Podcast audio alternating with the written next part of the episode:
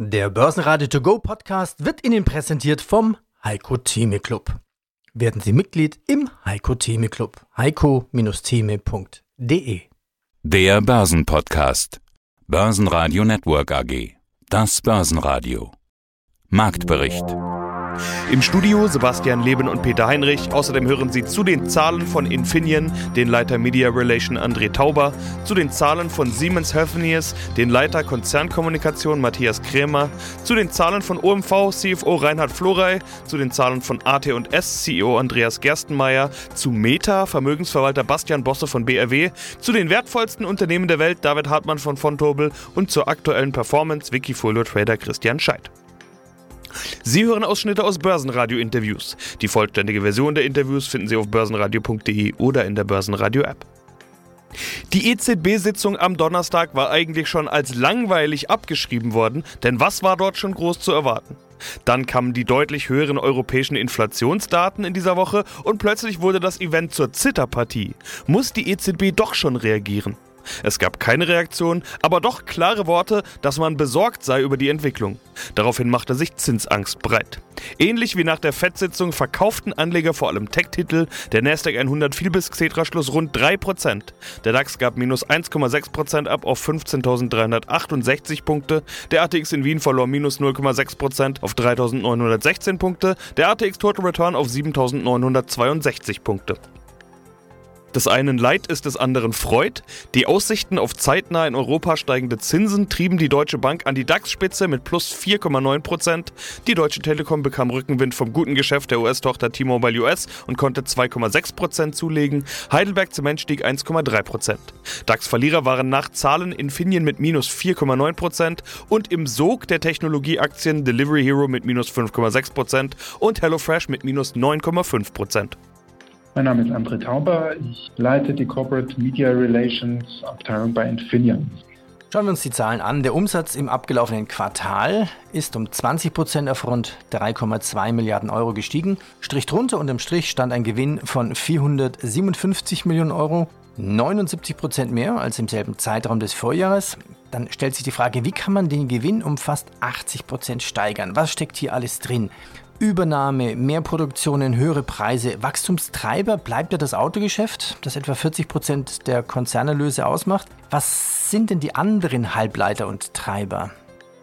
Also der für uns äh, maßgebliche Kennwert, das ist das sogenannte Segmentergebnis bei uns. Äh, das liegt bei 717 äh, Millionen Euro im, im, abgelaufenen Quartal. Das wurde auch gesteigert, jetzt allerdings äh, nicht in dem, dem Maße, wie Sie es eben benannt hatten. Das erklärt auch so ein bisschen, was uns geholfen hat. Das sind nicht nur operative Gründe, sondern es sind auch Wechselkurseffekte, ein günstiges Dollar-Euro-Wechselkurs ja, Verhältnis hat eben auch dazu beigetragen, dass wir uns gut entwickeln konnten.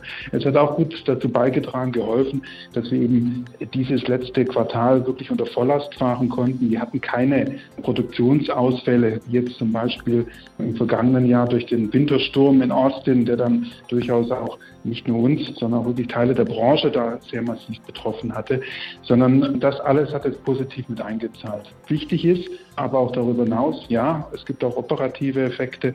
Das sind zum Beispiel ein sehr gutes gutes Marktumfeld. Wir verkaufen zunehmend höherwertigere Produkte auch, für die man auch entsprechend höhere Preise dann eben verlangen kann. Das Stichwort ist so ein bisschen vom Produkt zum System, so nennen wir das. Wir denken so ein bisschen in höherwertigeren Lösungen, die auch eine größere Wertschöpfungstiefe haben. Und wir sehen auch so durchaus auch einen Premium-Trend, natürlich auch im Automotive-Sektor. Das alles verlangt dann natürlich mehr Halbleiterlösungen oder mehr komplexe Halbleiterlösungen und für die kann man dann auch entsprechende bessere bessere Preise verlangen. Vom Produkt zum Sensor, ein schönes Stichwort. Lassen Sie uns mal ein bisschen über Produkte sprechen. Sie haben jetzt einen neuen CO2-Sensor entwickelt. Was kann der? Wir haben immer, immer im Blick, was wir essen und was wir trinken. Das haben wir gut im Blick. Aber die Luft, die wir atmen, das fehlt bislang noch irgendwie, steht noch ein bisschen weniger im Fokus oder stand es lange. Das hat die Pandemiesituation natürlich geändert. Wir achten einfach darauf, dass wir auch äh, in Räumen, geschlossenen Räumen, also dass der CO2-Gehalt niedrig bleibt. Es gibt eine Korrelation zwischen Aerosolgehalt in der Luft und CO2-Gehalt.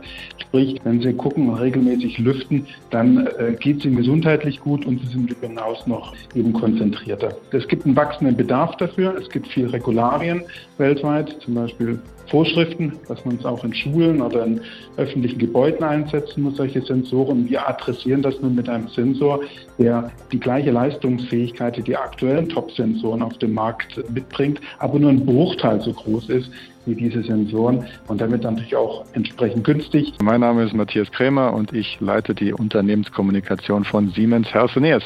Wir sprechen über Q1 bei Ihnen, Q1-Zahlen erschienen und die entscheidende Meldung dabei ist wohl die angehobene Prognose als Grund ist ja angegeben, der bessere Umsatz mit Covid-19-Antigen-Schnelltests. Sie erwarten mhm. jetzt mit den Schnelltests einen Umsatz von 700 Millionen, bisher waren es 200 Millionen. Das ist ja nun ein Unterschied von einer halben Milliarde Euro. Wie kommt es, dass Ihre Einschätzung sich da so dramatisch geändert hat? Na gut, zwei Faktoren spielen da natürlich eine Rolle. Also einmal, als wir die Prognose gegeben haben im November, da war Omikron noch nicht so ein Thema. Ja, auch in der Nachrichtenlage ist mal hier und da was aufgetaucht, ja, aber es war jetzt einfach nicht in der Breite bekannt, welche Infektionalität das hat, ja, wenn das überhaupt Deutsch ist, ja, und äh, wie weit sich das verbreitet, wie schnell sich verbreitet, aber auch mit welchen Auswirkungen. Das ist das eine. Und da sind wir ja immer ein bisschen auf der konservativen Seite bei unseren Prognosen. Das ist das eine. Und das zweite ist, wir haben tatsächlich Ende Dezember haben wir die Freigabe von der FDA in den USA erst bekommen, dass wir unsere Covid-Tests in den USA auch verkaufen können. Und beides war jetzt im November konnten wir mit beiden Faktoren im November noch nicht so rechnen und deswegen haben wir erstmal mit 200 Millionen Umsatz gerechnet. Beide Faktoren sind jetzt eingetreten. Omikron ist da in der Infektionalität, in der es eben hat. Ja, aber wir können das gut nachweisen und eben die FDA-Freigabe, die ersten Aufträge haben wir auch schon entgegengenommen, sodass wir jetzt einfach optimistisch da nach vorne sind und äh, mit 700 Millionen planen. Genau, neue Prognose, ich will sie auch gleich noch nennen. Umsatzwachstum 3 bis 5 Prozent. Bisher waren ja. sie von 0 bis 2 ausgegangen und ein bereinigtes, unverwässertes Ergebnis je Aktie zwischen 2,18 Euro bis 2,30. Bisher waren es 2,8 bis 2,20. Jetzt ist ja gerade mal das erste Quartal vorbei und die Prognose wird schon angehoben. Ich habe mich gefragt, steht das auf tönernen Füßen? Irgendwie hängt es ja dann auch doch offenbar auch von der Entwicklung der Pandemie ab. Naja, natürlich. Ne? Sag mal, dieses ganze Sondergeschäft mit den Covid-19-Schnelltests, das ist ja aufgetaucht mit der Pandemie. Ja? Und wir haben ja immer gesagt, das ist also ein Geschäft, wo wir froh sind, dazu beizutragen, durch die Expertise, die wir haben, durch unseren Vertrieb, durch unsere Logistik, ja? hier, dass wir Sicherheit in die Gesellschaften reinbringen durch diese Tests und ein Stück Freiheit auch reinbringen. Aber die Experten rechnen ja auch damit, dass sich Omikron und Covid wenn wir zur Jahresmitte zweite Jahreshälfte wieder verflachen wird, ja, dass die Infektionszahlen einfach zurückgehen werden und parallel dazu wird das natürlich auch mit den Testvolumina geschehen. Ja. Von daher gehen wir jetzt mal fest davon aus, dass wir mit der Anhebung der Prognose auf die 700 Millionen eine sehr stabile Aussage haben. Man darf ja nicht vergessen, wir haben die Prognosen für alle anderen Geschäfte, ob das in der Bildgebung ist, ob das in der Diagnostik ist, ob das in den Advanced Therapies oder Variant ist, ja, die haben wir alle stabil gelassen. Ja. Bastian Bosse, Vorstand der BRW Finanz AG. Nochmal zum Thema Spreu oder Weizen, nochmal schnell zu Facebook. Facebook hat anscheinend ein TikTok-Problem, auch der Facebook-Konzern Meta. Die Plattform verfehlt die Erwartungen der Analysten. Die Meta-Aktie stürzt jetzt rund ein Viertel ab nachbörslich. Wo liegt sie mittlerweile beim Verlust? Ist für Sie Facebook bzw. Meta, muss man ja sagen, eher Spreu oder Weizen? Es ist nicht Tier 1, es ist Tier 2, um an diesen wunderbaren fachlichen Begrifflichkeiten zu bleiben. Ich denke, man hat schon gesehen, und das rechtfertigt auch ihre Prägung von Spreu und auch Weizen, dass Facebook anders von anderen Gesellschaften abhängig ist oder auch gerade die kurzfristig geschäftliche Entwicklung als zum Beispiel Microsoft, als zum Beispiel auch Apple und in Teilen auch als eine Alphabet. Das heißt, da gibt es andere Abhängigkeiten. Auf der anderen Seite ist es ja nicht so, dass Facebook irgendwie kein Geld mehr verdienen würde oder nicht mehr wachsen würde und auch irgendwie perspektivlos erscheinen würde. Weit davon entfernt. Wir reden hier von einer Gesellschaft, die heute, wenn man mal guckt, auf das vergangene Jahr schaut, immer noch negativ oder Free Cashflows generiert. Ich hatte gerade mal nachgeschaut von 35, 36 Milliarden US-Dollar. Ne? Und das bei einer Bewertung, wenn man den Abschlag, den heutigen Abschlag von 25 Prozent mal draufrechnet, von unter 700 Milliarden US-Dollar. Das sind Relationen, die haben sie bei den anderen Größenordnungen eben dann auch, auch nicht mehr. Also von daher Spreu Weizen, ja, kurzfristig guckt der Markt da so drauf und Facebook wäre für uns kurzfristig gesehen eben dann Tier 2, nicht mit den drei erstgenannten auch dann kurzfristig vergleichbar. Aber es gibt auch da so viele Treiber, so viele Möglichkeiten, auch hier dieses Engagement, also die Nutzungshäufigkeit der User oder die Art und Weise, wie sich auch User dieser Plattform nähern. Ist ja nicht nur eine Social Media Plattform, ist ja immer mehr auch eine Plattform, über die man dann auch später Handel betreiben kann. Das heißt, so viele Möglichkeiten, das eigene Business eben nach auszuweiten. Ich glaube, das unterschätzt der Markt relativ stark weil er eben den Blickwinkel sehr kurzfristig nur wählt. Und wenn man dann bereit ist, auch über den Teller hinaus, den Tellerrand hinaus zu blicken, dann braucht man gar nicht die langfristige Perspektive. Ich denke, da reicht bereits die mittelfristige Perspektive. Dann wird man dort genug Treiber erkennen können, wirtschaftliche Treiber, die dafür sprechen, dass das schon eine richtig starke Plattformökonomie ist. Tier 2, wie Sie sagten, für Sie dann ein Kauf? Ja, nun darf man das ja in der breiten Öffentlichkeit so nicht formulieren. Okay. Ne? Aber im Grundsatz einmal darf ich Ihnen sagen, wir werden von dem Case nicht Abstand nehmen. Wir werden das in Ruhe für uns noch einmal bewerten, wie hoch wir ihn künftig gewichten wollen. Aber er wird nach wie vor Teil unseres Exposures sein und ich denke auch sagen zu können, ein signifikanter Teil. Ja, einen schönen guten Tag. Mein Name ist Reinhard Florey, Finanzvorstand der OMV. Ich begrüße Sie herzlich zu einem kurzen Update zu unserem vierten Quartal bzw. den Gesamtjahresergebnissen 2021, die wir heute veröffentlicht haben. Ja, und jetzt wollen wir natürlich noch über den Gewinn sprechen. Sie hatten es ja eingangs schon gesagt, ich habe es ein bisschen spannend gemacht, wobei die meisten ja sowieso schon die Überschrift gelesen haben dürften. Rekordgewinn, da stehen Rekorde. Äh, Sie schauen ja gerne auf das operative Ergebnis vor Sondereffekten, deshalb will ich das auch nennen. 5,96 Milliarden Euro, im Vorjahr waren es 1,69, das heißt eine Vervielfachung, muss man ja sagen. War das letzte Jahr ein Ausnahmejahr oder wie schätzen Sie das ein? Es war ein extrem starkes Jahr und das Wirtschaftsumfeld war sehr positiv. Natürlich geprägt davon, dass es so ein bisschen einen Ausgleichsmechanismus in der äh, Nachfrage gegeben hat nach dem Krisenjahr 2020, die durch die Pandemie eine sehr ungewöhnliche, äh, schwache Wirtschaftslage gesehen hat. 2021 war jedenfalls ein sehr erfolgreiches Jahr, knapp 6 Milliarden operatives Ergebnis vor Sondereffekten, 5,1 äh, Milliarden nach Sondereffekten.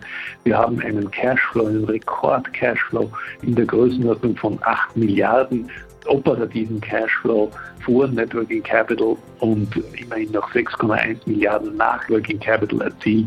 Also das sind Werte, die die OMV in ihrer ganzen Geschichte noch nicht erzielt hat. Aber es ist natürlich auch das Ergebnis der Strategie, die jetzt das Geschäftsmodell auf drei starke Beine gestellt hat. Alle drei Segmente das Explorations- und Produktionssegment, also Upstream, das Raffinerie- und Marketing-Segment und das Chemicals- und Materials-Segment haben alle extrem stark und positiv dazu beigetragen. Und sich das vorstellen, bei den 6 Milliarden, 2,8 Milliarden aus E&P, über eine Milliarde aus Raffinerie und Marketing und 2,2 Milliarden aus Chemicals und Materials. Also das sind sehr starke Individualergebnisse aus unseren Sparten. Und jede dieser Sparte hat auch einen hervorragenden Cashflow abgeliefert. Ja, deshalb soll auch die Dividende ordentlich erhöht werden, plus 24% auf 2,30 Euro je Aktie. Einen Sprung von einem knappen Viertel sieht man auch nicht oft, aber jetzt könnte man natürlich sagen, bei so einem Gewinnsprung hätte auch noch mehr Dividende gezahlt werden können. Was entgegnen Sie da? Naja, für uns ist wichtig, dass wir unser Commitment an der progressiven Dividendenpolitik aufrechterhalten.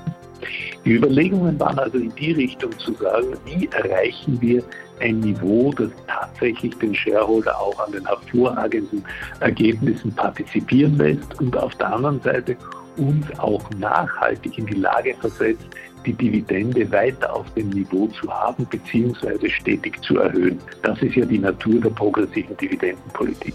Und da glauben wir, dass die 2,30 Euro eine hervorragende Ansage sind, wirklich eine Belohnung für unsere Shareholder und auf der anderen Seite ein Niveau, von dem wir uns auch noch eine weitere Steigerung in den nächsten Jahren zutrauen. Andreas Gerstner, Vorstandsvorsitzender der AT&S AG. Es ist wieder ein Rekordquartal.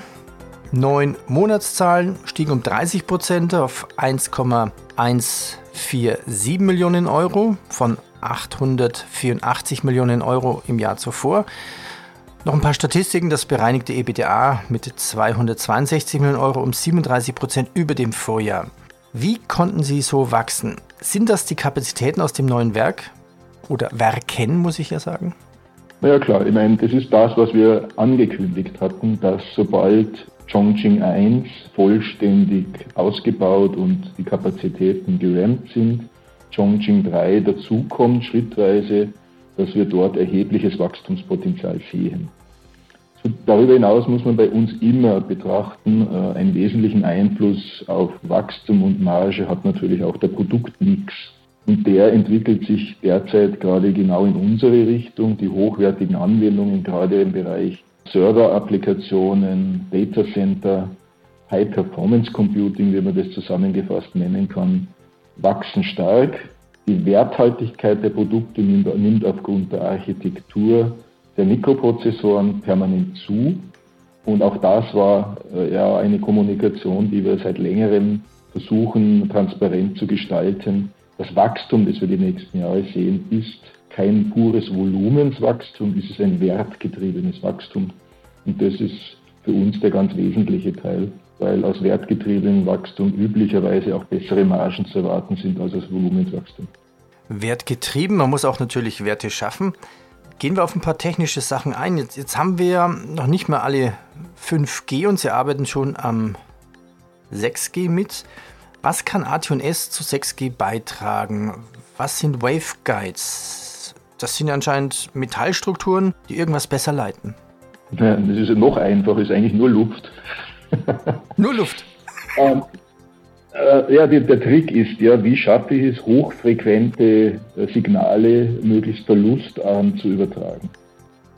Und Im Fall der Hochfrequenz ist es nun mal so, dass hochfrequente Signalwellen am effizientesten durch die Luft transportiert werden, wenn die Distanzen natürlich nicht zu groß sind. Das heißt, mit unserem sogenannten Waveguide bilden wir in der Leiterplatte, vereinfacht gesagt, einen Hohlraum, der mit Luft gefüllt ist. Und durch diesen übertragen wir diese hochfrequenten Signale. Das ist ein Patent, das wir uns in unserer äh, Entwicklungsabteilung erarbeitet haben. Dort sind wir jetzt gerade in der Optimierung und wir machen uns da schon gewisse Hoffnungen, dass wir gerade in, allen Bereichen, wo hochfrequente Signale zu übertragen und zu verbinden sind, dort eine gute technische Position haben. Ja, hallo, mein Name ist David Hartmann und ich bin Produktmanager der Bank von Tobel Europe AG und in meiner Funktion zuständig für die Anlagezertifikate unseres Hauses für die Märkte Deutschland und Österreich. Die großen amerikanischen Aktienwerte schreiten voran. Trotz schlechten Börsenjanuar. Ich habe eine kleine Statistik gefunden. Bei den Aktien mit einer Marktkapitalisierung von mehr als einer Milliarde US-Dollar ist ein Viertel seit Mitte November um 30 Prozent oder mehr eingebrochen. Mehr als 60 Aktien sind sogar um 50 Prozent und mehr abgestürzt. Darunter Namen wie PayPal, Robinhood oder DocuSign. Anders ist das bei den wertvollsten Unternehmen der Welt. Wenige davon dominieren die Börsen wie die Nasdaq. Heute besprechen wir drei in einem Paket als Aktienanleihe. Amazon, Apple und Microsoft. Starten wir mit Amazon.com. Was ist denn jetzt Amazon? Ein IT-Alleskönner mit der größten Logistik der Welt. Also in welchen Feldern ist denn Amazon alles tätig? Ja, das ist vielleicht auch, wenn ich mal so anfangen darf, ein Grund dafür, warum so Titel wie Amazon nicht so stark einbrechen, jetzt im Vergleich zu Robinhood oder PayPal, weil sie eben ein unheimlich diversifiziertes äh, Geschäftsmodell haben. Amazon ist gefühlt alles, ja, also selbstverständlich. Wenn man an Amazon denkt, dann ist natürlich der die erste Intuition äh, ist das Online-Warenhaus, das man eben dann wahrscheinlich täglich mittlerweile benutzt. Aber es ist einfach viel, viel mehr. Es sind die Amazon Web Service, also diese komplette Geschichte Cloud Computing sind Alexa, also diese Device, mit der man eben dann zu Hause auch sein Zuhause steuern kann, beziehungsweise dann auch ins Internet gehen kann und das alles akustisch bedienen kann. Man hat Amazon Prime Video, Amazon Music Und das ist wahrscheinlich einer der Gründe dafür eben, dass solche Aktien dann eben nicht so stark nachgeben, weil ganz klar natürlich Amazon ist mit der kompletten Warenhauskette und auch der Logistik dahinter steht natürlich schwer angreifbar. Also man kann sich jetzt kaum vorstellen, dass eine andere Online-Plattform kommt und einen ähnlichen oder sogar noch besseren Service anbietet. Aber selbst wenn das passieren würde, und man das Kerngeschäft jetzt dort äh, Marktanteile verlieren würde, hat man noch viele andere Pferde, auf denen man eben jetzt bei Amazon setzt. Ja, hallo, mein Name ist Christian Scheidt. Ich bin seit 2012, seit mittlerweile fast zehn Jahren bei Wikifolio aktiv. Und zwar bin ich dort zu finden unter meinem richtigen Namen, also dem Nachnamen Scheid. Und ich habe insgesamt sechs Wikifolios dort. Und ja, die wichtigsten sind die beiden Special Situations Wikifolios. Einmal gibt es in der normalen Variante und einmal in der sogenannten Long-Short-Variante. Aber ich denke, da kommen wir dann im Gespräch noch drauf. Genau, so sieht's aus. Wir wollen über beide sprechen, aber du hast ja noch eine ganze Reihe an Wikifolios und Strategien zusätzlich. Also wir sprechen meist über die beiden größten mit dem meisten investierten Kapital, aber du hast noch die Strategien Übernahmekandidaten, Wachstum mit einer Aktie Long Short, Wachstum mit nur einer Aktie und All of Scheit. Du hast mir verraten, als wir vorhin kurz miteinander telefoniert haben, dass du letztes Jahr mit allen Wikifolios im Plus warst und dass das bisher das einzige Jahr war, in dem das geklappt hat. War ja auch ein Jahr ohne große Korrekturen an den Indizes, habe ich mir gedacht. Also will ich mal so rumfragen, war es ein einfaches Jahr oder war es doch ein großer Erfolg, dass du sagst, wow, alle im Plus? Das kann man so einfach gar nicht beantworten. Also natürlich beim reinen Blick auf die Performance-Zahlen könnte man natürlich annehmen, dass es ein doch recht einfaches Jahr war. Alle Wikifolios sind Plus. Man muss dazu sagen, die Wikifolios haben zum einen ganz unterschiedliche Strategien und es, da ist es schwer, wirklich in jedem Jahr immer alle ins Plus zu bringen. Manchmal gibt es Ausreißer nach oben, sehr weit nach oben, manchmal aber eben auch nach unten. Letztes Jahr ist mir das gelungen, ja, das freut mich zum einen. Zum anderen muss ich aber auch sagen, es war für mich persönlich ein sehr, sehr schwieriges Jahr. Auch wenn es eben, wie gesagt, auf den ersten Blick sehr leicht aussieht. Wir hatten schon eigentlich ab Februar, März starke Korrekturen im Tech-Bereich, die man gar nicht so sieht, wenn man nur auf die Indizes guckt, auf die Nasdaq zum Beispiel. Wir hatten bei Einzelaktien, da ging es richtig schon zur Sache und in einzelnen Branchen auch. Und das hat mir persönlich das Leben so ein bisschen schwer gemacht, dass dann am Ende überall noch ein Plus rausgekommen ist. Ja, passt für mich soweit. Äh, allerdings bin ich auch nicht wirklich zufrieden, weil mein Anspruch ist eigentlich immer deutlich besser zu sein als die Indizes. Und da war ich dann doch, zumindest in meinen beiden wichtigsten Wikifolios, den Indizes so ein kleines Stück weit hinterher. Wobei es auch wirklich schwierig war, zum Beispiel den Nasdaq zu schlagen im letzten Jahr. Ja, dann habe ich mir natürlich mal die großen beiden Strategien von dir angeschaut und als erste, was ich festgestellt habe, ist dein Special Situations. Es stand heute auf 12 Monatssicht sogar im Minus. Was ist da los? Hat dich der Jahresstart kalt erwischt oder woran liegt's? Ach, auch da gibt es das sind, die, sind verschiedenste Gründe, glaube ich. Natürlich, wenn wir jetzt vor zwei Wochen oder vor drei Wochen drauf geblickt hätten, wäre noch schön im Plus gewesen. Der Jahresstart 2022 hat mir schon da ein bisschen die Performance verhagelt, muss ich sagen. Also nicht nur ein bisschen, sondern gewaltig. Es ist halt einfach so in, in, in dem Special Situations, das ist ein, ein Long-Only. Wikifolio nennt sich das Ganze, sprich ich kann eben nur Aktien long gehen. Und ich kann meine Risikosteuerung im Endeffekt nur über die Cashquote steuern.